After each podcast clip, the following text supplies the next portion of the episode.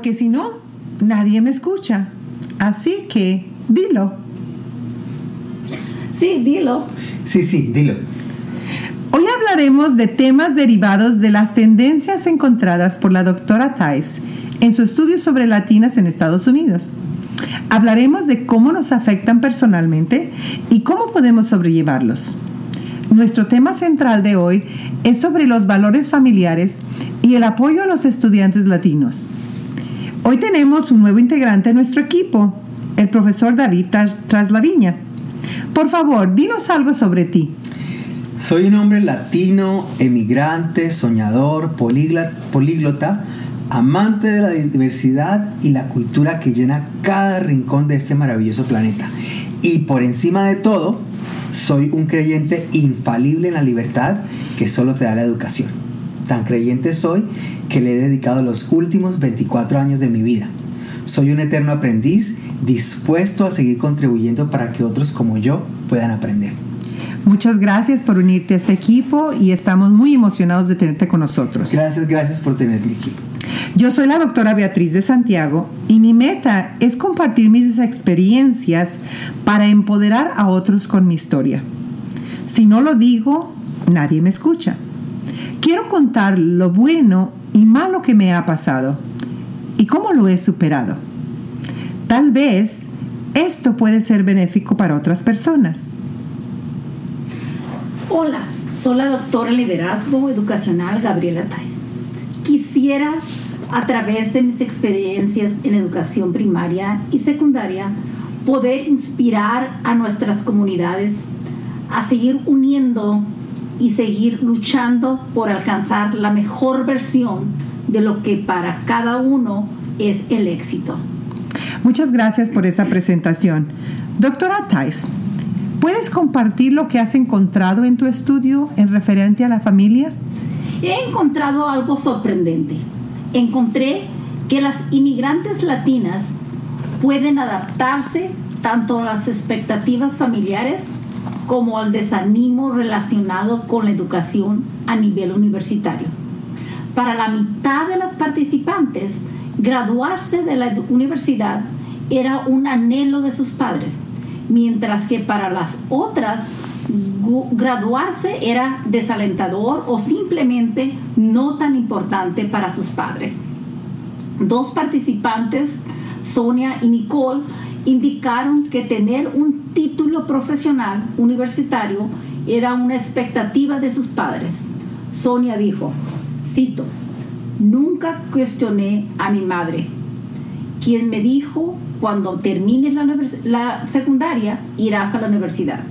Termino la cita. Doctora Tiles y profesor Traslaviña, ¿cómo se relacionan ustedes con esta conclusión? En mi caso, tuve el total e incondicional apoyo de mis padres. Mi papá se encargó de proveer el dinero necesario para mis estudios, lo que fue un reto enorme para él. En México no contábamos con préstamos para ir a la universidad y además no teníamos los recursos económicos. Orgullosamente celebro y resalto la pujanza de mi madre, quien como muchas de nuestras mujeres latinas fue valiente y trabajadora. Fue una valiente y trabajadora madre soltera dispuesta a que su hijo tuviera las ventajas que ella no tuvo. Mi madre nunca me impuso que fuera educado, pero me dio la educación como un proyecto de vida. Me dijo, haz de esto lo que tú quieras y a pesar de las críticas de propios y extraños, mi madre siempre defendió mi deseo de ser profesional. A menudo la escuché decirle a la gente, mi hijo va a estudiar hasta que él quiera. Y así lo hice y así lo sigo haciendo. En mi caso, como madre de dos hijos que se han graduado de la universidad con maestrías, pienso que mi presencia activa en su educación fue fundamental. Me involucré en su educación desde que eran pequeños. Aunque el logro es de ellos, sé que mi envolvimiento en la educación primaria fue crucial. Yo estaba al tanto de todo lo que pasaba con mis hijos, desde su comida, las tareas, las actividades curriculares, extracurriculares, las diversiones, los paseos, el ejercicio, la iglesia. Y también en la escuela de mis hijos participé activamente. Fui incluso presidente de la Asociación de Padres y Maestros y todos sus maestros siempre me conocieron por mi nombre propio. Creo que el apoyo consistente cuando eran pequeños fue un punto clave para que ellos continuaran estudiando. También mis expectativas siempre fue que ellos tuvieran una carrera universitaria. Impresionante. Involucrarte en los estudios de tus hijos no solo enorgullece a tus hijos, pero también a nuestra comunidad.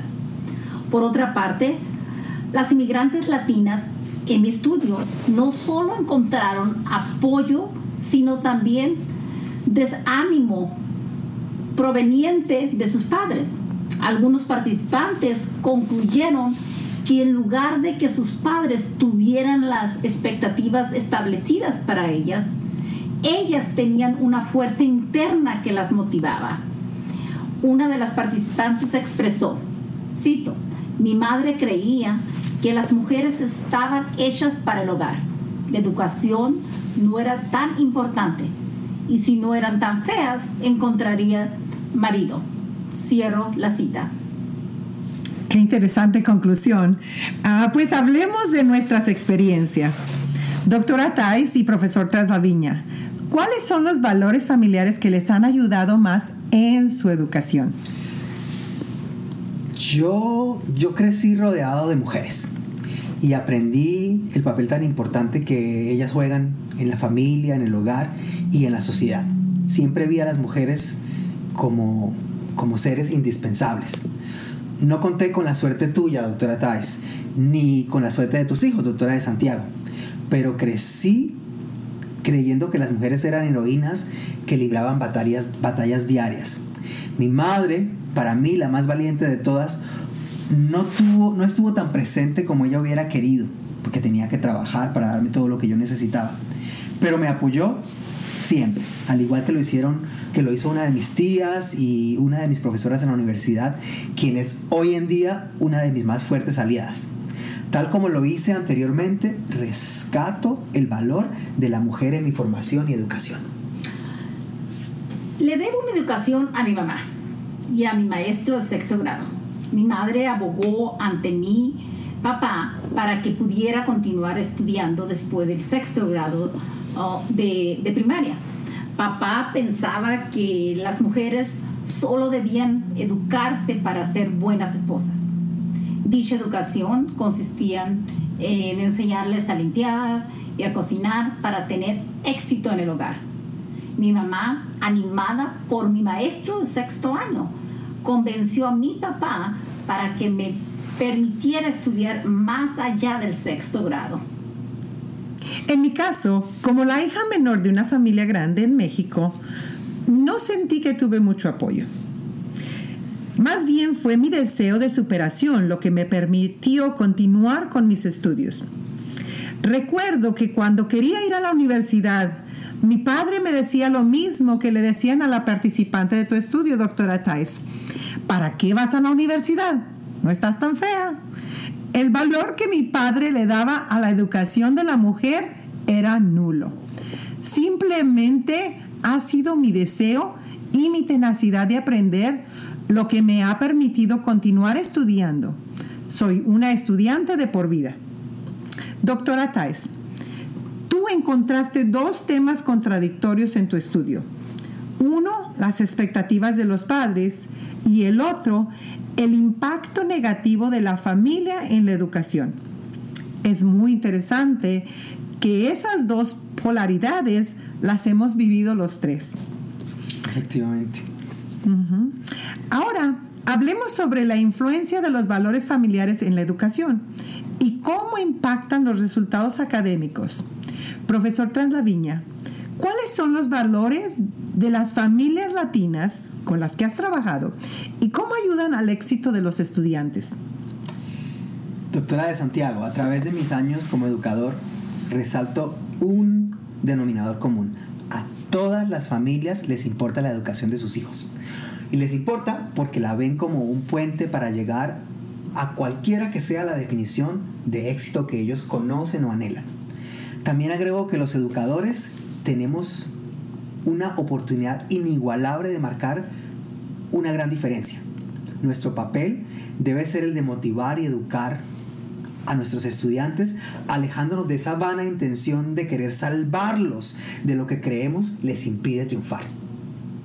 Doctora de Santiago, yo mencioné cómo influyó mi madre en mi educación. ¿Qué más podrías añadir al respecto? En un estudio que hizo el doctor Rolón con estudiantes exitosos en el año 2000, concluyó que las madres de los participantes pasaban tiempo con sus hijos, les ayudaban con las tareas, les encontraban ayuda cuando ellas no podían hacerlo.